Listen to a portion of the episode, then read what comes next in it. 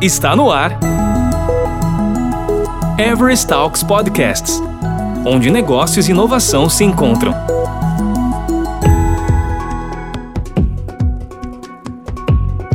Como se propaga a disciplina de SRE em grandes corporações brasileiras? Como se estrutura a confiabilidade e a resiliência dos sistemas?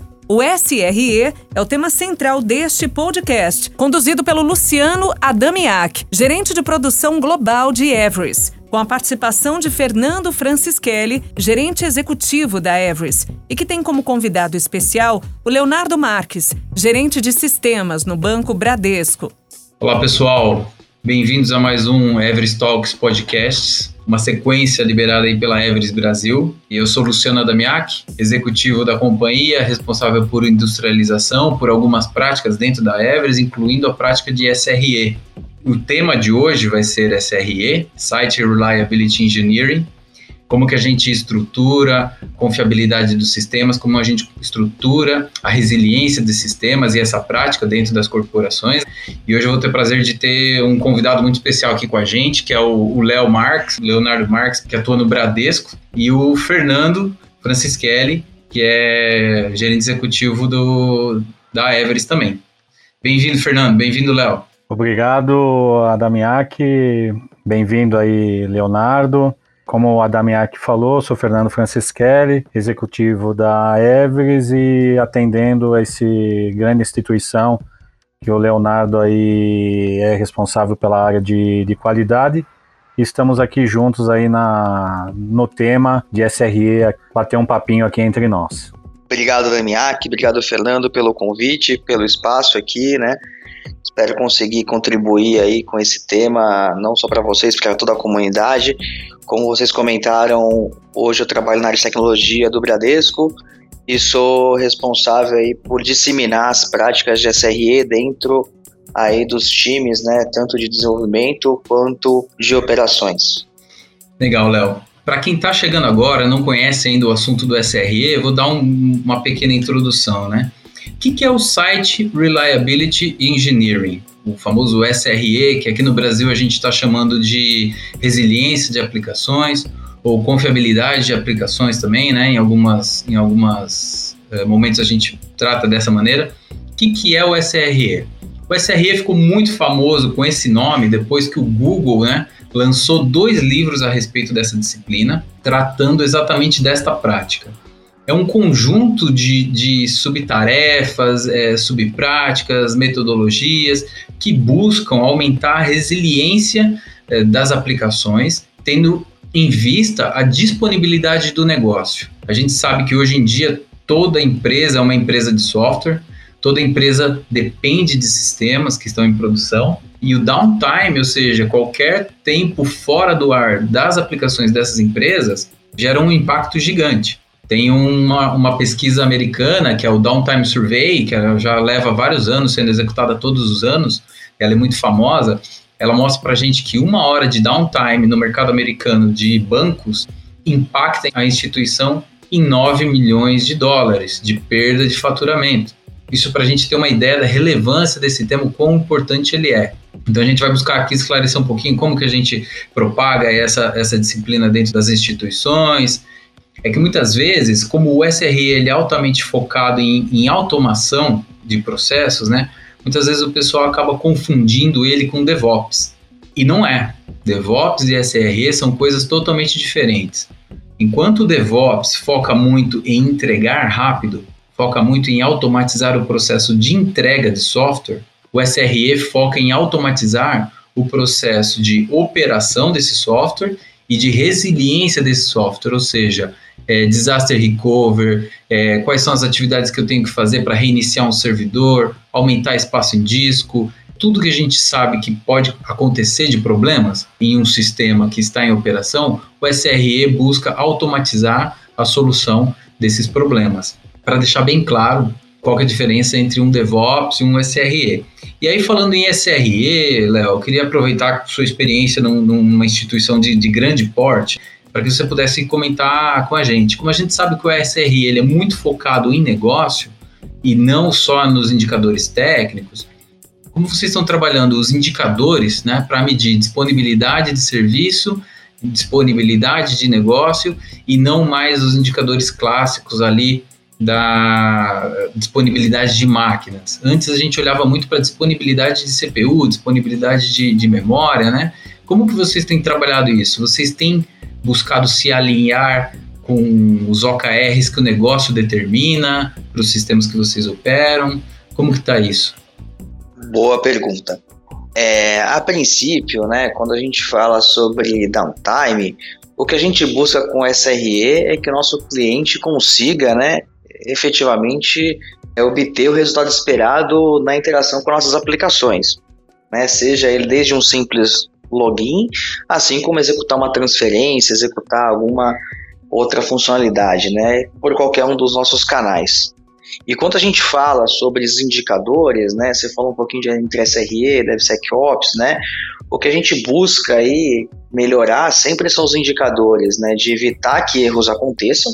Cada vez que uma falha aconteça, ela demora mais para acontecer e aconteça cada vez menos. E aí a gente utiliza, além dessas informações, o ponto focal como nosso cliente. A gente começa a buscar as taxas de falha, né, a questão aí do tempo de resposta, né, coisas que vão melhorar aí a experiência do nosso cliente e vão trazer feedbacks com relação à utilização das nossas aplicações.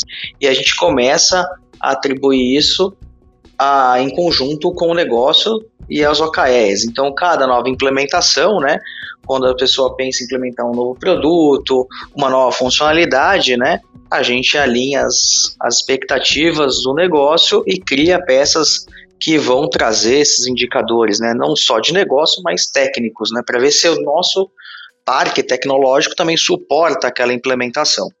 Ah, perfeito, Léo. Um outro ponto, como vocês estão identificando o custo da indisponibilidade para os negócios do banco? Vocês já chegaram a fazer algum estudo, algum cálculo nesse, nesse sentido? Olha, Fernando, existe esse custo, essa análise desse custo, mas o importante mesmo é o cliente feliz é conseguir mapear ali realmente o quanto o cliente está conseguindo finalizar as transações. Porque hoje, além desse custo de downtime, além desse custo que a gente consegue calcular aí até na área de tecnologia, há um custo que a gente não consegue calcular, que é do cliente que pode optar por outra instituição e por aí vai, né? Então, por isso que esse custo é calculado, mas ele não é a base do SRE, e sim a questão de conseguir fazer com que o cliente consiga finalizar a sua transação. Isso daí, Léo, que você comentou, eu diria que é o maior custo para qualquer instituição, né? Que é o custo intangível, né, cara? É o custo de imagem para a instituição. Enquanto que você tem uma hora lá de downtime e deixou de, de gerar uma receita isso daí é tangível, você consegue mensurar. Mas e quanto custou a imagem ferida da empresa para aqueles clientes que não conseguiram realizar suas transações? Imagina um cara que está operando na bolsa, ele quer fazer um, um investimento ou quer vender, liquidar sua posição na bolsa e naquele momento o sistema está indisponível, né? É, além da da corretora deixar de faturar com essa transação que não ocorreu, pensa no custo de imagem que essa falha acarretou perante a todos os clientes ali que estavam operando naquele momento. Invariavelmente, você tem razão, o cara vai buscar uma outra instituição.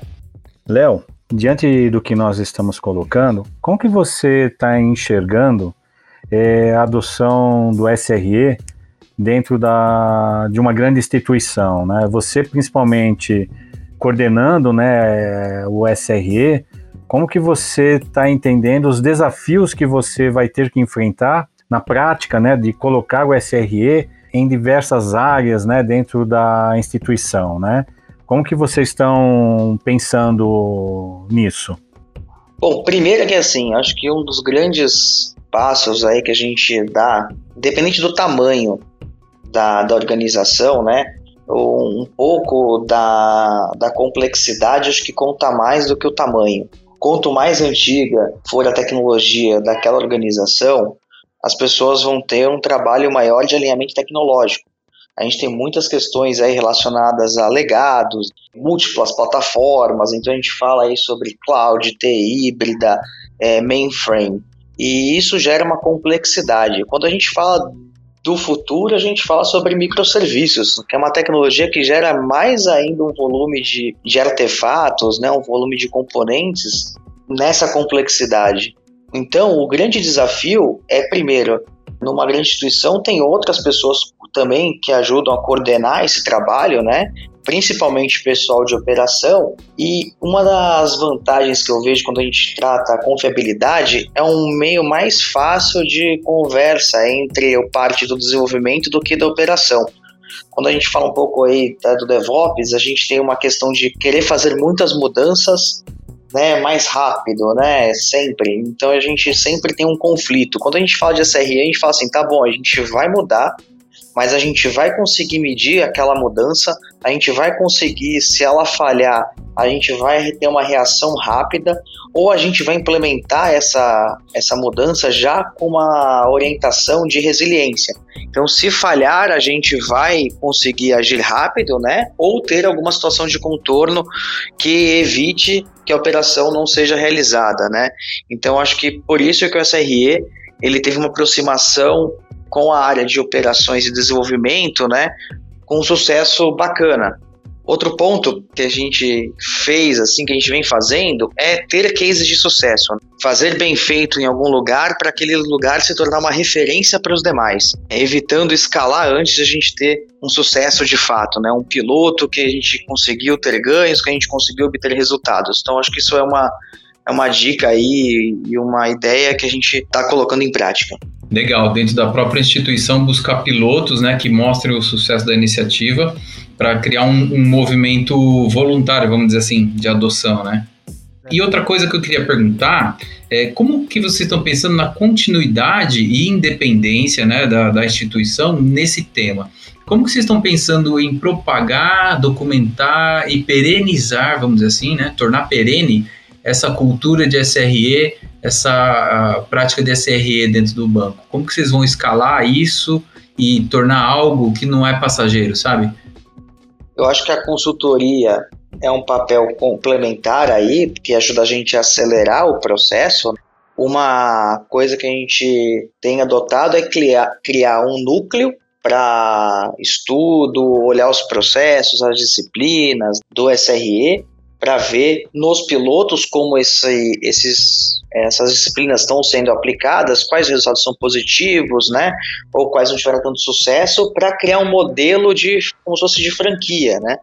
E, e a gente está se utilizando também dos próprios times que conduzem as transformações digitais no banco pessoas especializadas também para ajudar a gente a alavancar modelos, né? Então isso é muito importante. E a gente decretou um percentual mínimo de participações aí, seja ela dos times de desenvolvimento, dos times ali de operação, né? Para a gente começar a criar essa cultura, porque o que realmente o que importa no final das contas é além de que tudo isso se torne realidade, né, que as pessoas da instituição tenham esse know-how, né, tenham essa essa, essas disciplinas né, e consigam colocar em prática em qualquer situação.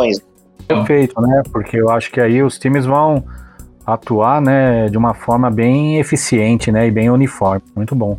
Eu acho que assim, é, como é uma prática nova, realmente você tem que pensar em perenizar essa prática dentro do banco, né? Então vocês já estão com essas iniciativas, é muito importante. E tem uma última pergunta que eu queria fazer para você, cara. Vocês estão pensando em eventos para promover esse tema dentro do, do, banco? Não sei, a semana do SRE, ou o workshop do SRE, ou alguma coisa nesse sentido? Vocês estão pensando em alguma coisa assim? Olha, é, qualquer movimento de divulgação sempre é muito importante, né? A gente já fez algumas palestras né, sobre o assunto com vários parceiros para as pessoas irem se aproximando né, da, do conceito, a gente indica realmente a leitura também dos livros do próprio Google. E a gente já tem tido sucesso com meetups e workshops há um bom tempo. A gente consegue realmente se aproximar da comunidade, né? É, tá muito próximo ao desenvolvedor ali, ao pessoal de operação, tirando as dúvidas, é, fazendo com que também o assunto não seja só é, divulgado por meios tradicionais, mas sim também com muita participação, né? Isso já está muito na nossa cultura da tecnologia, da nossa organização. E com certeza o SRE ele vai entrar nessa jornada, né? A gente já fez algumas anteriores com bastante sucesso, feedbacks super positivos e com certeza a gente vai ter eventos para divulgar e cada vez mais ter a comunidade próxima do COI ali, né, de SRE e também da, das, dos times que estão fazendo ali as, as ações no dia a dia. Tá joia, Léo. Ô, ô, Fernando, você tem alguma última pergunta para a gente encerrar com o tema aqui, com, com o Léo? Não, não, acho que o Léo já esclareceu bem, né, a, o caminho aí, a jornada que eles estão adotando aí dentro da, da instituição. Eu acho que, que estão no, no caminho certo, né, uma evolução, há um amadurecimento. Foi bem esclarecedor aí os pontos colocados. Isso aí, Léo. Então, cara, agradeço muito sua participação. Você sabe que para a gente é sempre importante ter a, a, a visão né, prática de alguém que está numa posição de destaque, de uma corporação grande, porque a gente sabe que esses temas mais novos vão muito bem, muito rapidamente dentro de algumas instituições pequenas. Mas quando a gente se depara com uma, uma instituição grande, com o desafio do mainframe, com o desafio de diversas áreas, cada uma com, com sua responsabilidade ali, a gente sabe que a velocidade de adoção disso é diferente, os desafios e as dificuldades são diferentes. Então, eu queria agradecer muito sua participação, é, por ter compartilhado aqui com a gente, cara, e um abraço. Obrigado mais uma vez, um abraço aí a Damiak, um abraço Fernando, contem comigo aí e obrigado pelo convite. Valeu, obrigado Fernando. Obrigado, obrigado Damiak, obrigado Leonardo, um abraço a todos. Falou pessoal, tchau, tchau. Você ouviu Everest Talks Podcasts, onde negócios e inovação se encontram. Toda semana tem novidades por aqui. Até lá!